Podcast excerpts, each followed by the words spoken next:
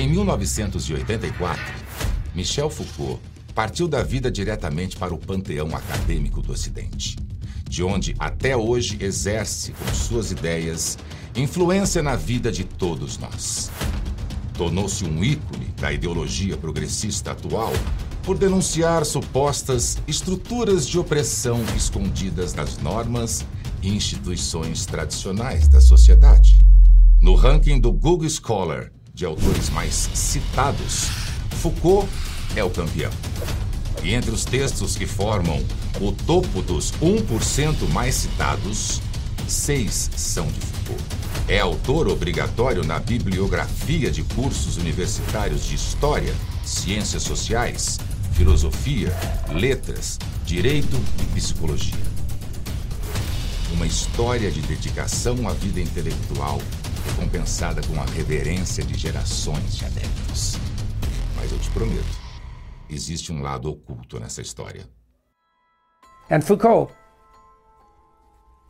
Foucault had his problems, and in a manner that appears to be quite deeply pathological, in a very, very, very, very dark way. Joseph Foucault, avec des jeunes enfants en Tunisie et que j'ai vu et que je me suis reproché de ne pas avoir dénoncé à l'époque, me conduit non pas à rejeter l'œuvre de Foucault, mais à la regarder avec euh, d'une manière différente.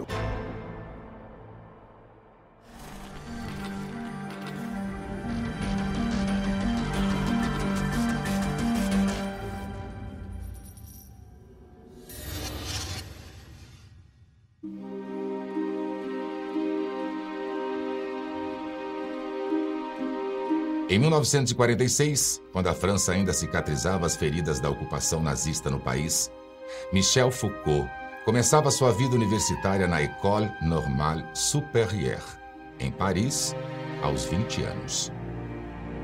Um jovem excêntrico e solitário, que decorava seu quarto com as cenas de guerra e torturas pintadas por Francisco Goya, e irrompia em episódios de violência contra os outros e contra si mesmo.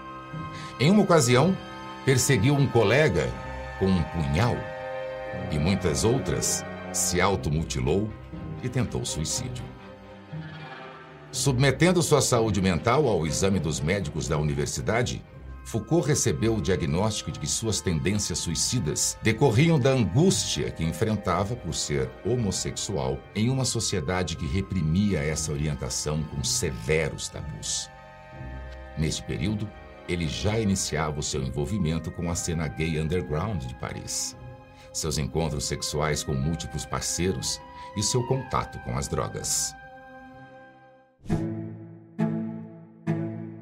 Após se graduar em filosofia e em psicologia, seguiu carreira acadêmica, lecionando em universidades de diversos países europeus. Em 1958, ele foi obrigado a deixar a Polônia por um escândalo diplomático que causou ao manter relações sexuais com um agente de segurança do país. A notoriedade de sua obra despontaria alguns anos mais tarde, quando, de volta à França, submeteu a sua tese A História da Loucura à Universidade de Paris, para obtenção do título de doutor. O trabalho teve recepção mista, provocando críticas e elogios, mas garantindo a Foucault a repercussão que precisava para introduzir seu pensamento nos círculos intelectuais da França. A partir de então, Foucault ocupou diferentes cargos universitários na França, com uma breve passagem de dois anos pela Tunísia. Fomentou seu prestígio para além das fronteiras do continente, tornando-se em todo o mundo o mais reverenciado expoente do chamado pós-modernismo. Foucault se notabilizou como um filósofo do poder. Ele acreditava que verdades e valores só tinham lugar nas chamadas formações discursivas, ou seja, apenas como discursos fabricados para legitimar o poder daqueles que o detêm, na fluidez das relações entre dominadores e subjugados através do tempo e dos povos. Também são reescritos os discursos, os valores e as verdades. Foucault se revela em sua obra um dedicado historiador das ideias, dos comportamentos e das instituições. Escreveu, por exemplo, sobre a história da loucura, a história da sexualidade e a história das prisões. O próprio Foucault, entretanto, se empenhava em esclarecer que suas pesquisas históricas não deveriam ser confundidas com meros registros historiográficos, pois, na verdade, serviam à investigação daquilo que ele chamou de história dos problemas. C'est l'histoire des problèmes, c'est si vous voulez la généalogie des problèmes qui m'intéresse. Par exemple, à propos de la sexualité, ce qui me paraît un truc important à faire apparaître, c'est comment et pourquoi ce rapport à la sexualité, ou ce rapport à nos comportements sexuels, ont fait problème, et sous quelle forme est-ce qu'ils ont fait problème Car ils ont toujours fait problème. Mais il est certain qu'ils n'ont pas fait problème de la même façon.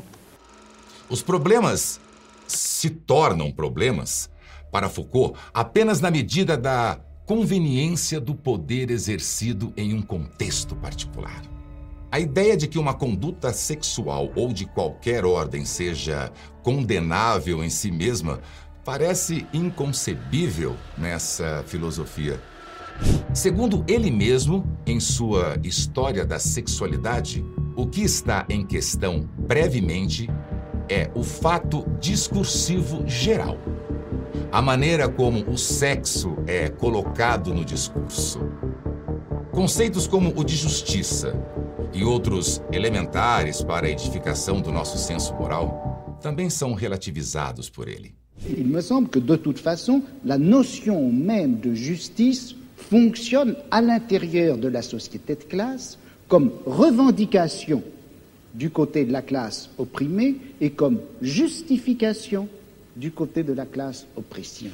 I don't agree with that. I think that our existing systems of justice, they also embody a kind of a groping towards the uh, true human, humanly valuable concept of justice and decency and love and kindness and sympathy and so on, which I think are real. Que cette notion de nature humaine, cette notion de bonté, de justice, ce sont des notions et des concepts qui ont été formés à l'intérieur de notre civilisation, dans notre type de savoir, dans notre forme de philosophie, et que par conséquent, ça fait partie même de notre système de classe. O linguista americano Noam Chomsky, que enfrentou Foucault no célebre debate de 1971, confessou a sua perplexidade após o evento. Ele me pareceu ser completamente amoral. Eu nunca havia conhecido alguém que fosse tão completamente amoral. Early in this conversation, we talked about artists not being uh, political or, not letting what the artist's opinion doesn't really matter on the art itself. The art should Even stand alone. But does that not apply with Foucault? His actions actually speak more for his philosophy than his work. Well, his actions, his philosophy, there's a relation between his philosophy and his actions. A visita à Califórnia em 1975 foi uma experiência transformadora. Lá, ele conheceu a pujante cena gay de São Francisco e sua subcultura de sadomasoquismo, que exerceu em Foucault um fascínio arrebatador. Segundo o relato de amigos, o entusiasmo com que Foucault mergulhou naquele meio foi espantoso. Em pouco tempo, já acumulava acessórios que iam de algemas, chicotes e mordaças a uma variedade de roupas de couro. Para Foucault, o sadomasoquismo dotava a prática sexual de um caráter transcendente. Era como se o paradoxo da tortura e do prazer se resolvesse em um abandono dionisíaco da razão e o próprio corpo testemunhasse o desaparecimento dos limites entre o bom e o mal, o certo e o errado. Esse paradoxo, que supostamente seria capaz de impulsionar o sujeito para além da sua própria experiência subjetiva, fez Foucault celebrar o sadomasoquismo como uma representação de um conceito influente na sua filosofia, o de experiência limite. Foucault contraiu AIDS no início dos anos 80. Mas sua entrega ao hedonismo sadomasoquista e orgiástico o acompanhou até o fim da sua vida, em 1984. Se Foucault estava ciente de que, em seus últimos anos de vida, contaminou inúmeros parceiros com o vírus, é uma questão que ainda suscita debate. Mas, segundo Daniel Defer, companheiro de Foucault por mais de 20 anos, ele tinha pleno conhecimento de que era portador da doença. E, abre aspas, quando foi a São Francisco pela última vez, ele considerou isso uma experiência limite. Fecha aspas. O círculo intelectual francês da segunda metade do século XX era povoado por personalidades com preferências sexuais pouco ortodoxas. É o caso de Jean-Paul Sartre e Simone de Beauvoir, que trocavam cartas se gabando de usarem o prestígio como renomados filósofos para seduzir jovens, muitas menores de idade e algumas atraídas para triângulos amorosos com o casal. Em 1977, Sartre e Simone de Beauvoir se juntaram a Michel Foucault e outros luminares da intelectualidade francesa, como Jacques Derrida, Roland Barthes e Félix Guattari, na assinatura de uma petição endereçada ao Parlamento da França, requerendo a abolição da idade de consentimento no país. Com isso, crianças e adolescentes de qualquer idade seriam considerados legalmente capazes de consentir relações sexuais em uma conversa com outros acadêmicos, publicada no mesmo ano, em 1977, Foucault reforça sua posição.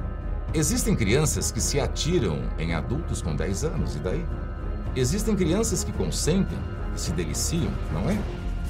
Eu me sinto tentado a dizer: a partir do momento em que a criança não recusa, não há motivo para punir qualquer ato.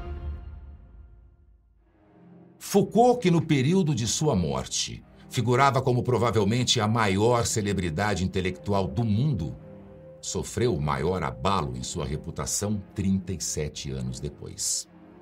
Em março de 2021, uma coluna do jornal britânico The Sunday Times repercutiu as acusações feitas pelo escritor Guy Sorman. Sorman relata que durante um feriado foi visitar Foucault na Tunísia onde ele morou no final da década de 60. E presenciou quando crianças pequenas corriam atrás de Foucault dizendo: E eu? Me pegue! Me pegue! As crianças tinham oito, nove, dez anos. Ele atirava dinheiro nelas e dizia: Vamos nos ver às 22 horas, no lugar de sempre. Ce sont des choses qui, qui, parfaitement ignoble, parfaitement ignoble, avec des, des, des, jeunes enfants. La question du consentement ne se posait même pas. Foucault não ousaria fazer isso na França. Há uma dimensão colonialista nisso, um imperialismo branco. Il n'était pas blanc, il n'était pas français, enfin, c'est des choses d'une laideur morale extrême. Havia jornalistas presentes naquela viagem. Havia muitas testemunhas mas ninguém escrevia matérias assim naquela época. Foucault era o filósofo rei. Ele é como o nosso Deus na França. A reputação pessoal de Foucault foi arranhada, mas seu prestígio intelectual escapou ileso. For today's seminar on Foucault's 1970-71 lectures on the will to know. Ele é o campeão de citações acadêmicas e suas ideias estão por toda parte. Tanto que o Enem cobrou uma questão dessa com um texto de um grande filósofo, Michel Foucault. Que é o grande Michel Foucault. E ele sempre está aparecendo aí no Enem nos últimos anos. O Colóquio Internacional Michel Foucault é um evento que acontece regularmente com o intuito de discutir e celebrar a obra desse filósofo que tem uma contribuição fundamental para a compreensão das relações humanas. E só depende de você fazer com que mais pessoas conheçam a face oculta de Foucault. Compartilhe até chegar em todos que precisam conhecer o outro lado dessa história. E para aqueles que acham que os seus segredos estão enterrados em segurança nas covas perdidas da história, tenham cuidado. Pois existem três coisas que não podem ser escondidas por muito tempo: o sol, a lua e as faces ocultas que eu vou revelar.